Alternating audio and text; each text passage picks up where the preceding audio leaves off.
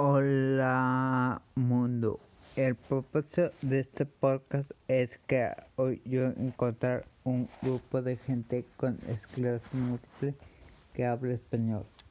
Salieron las nuevas recomendaciones para gente con esclerosis múltiple y las medicinas. Dice que hay buenas razones para creer que Ocrevus, la medicina que estoy tomando, hace el COVID-19 vio. Así que no importa qué mal puedan estar las cosas, siempre pueden estar peor.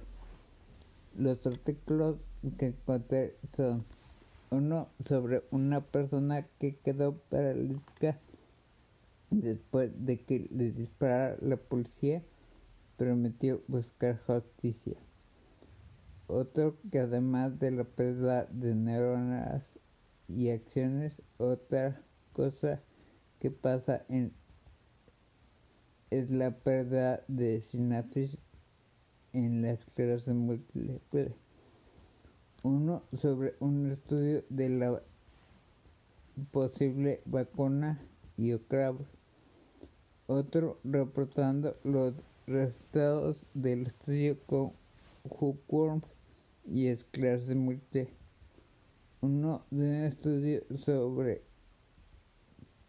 que proporcionar a los nervios con energía los puede salvar de daño.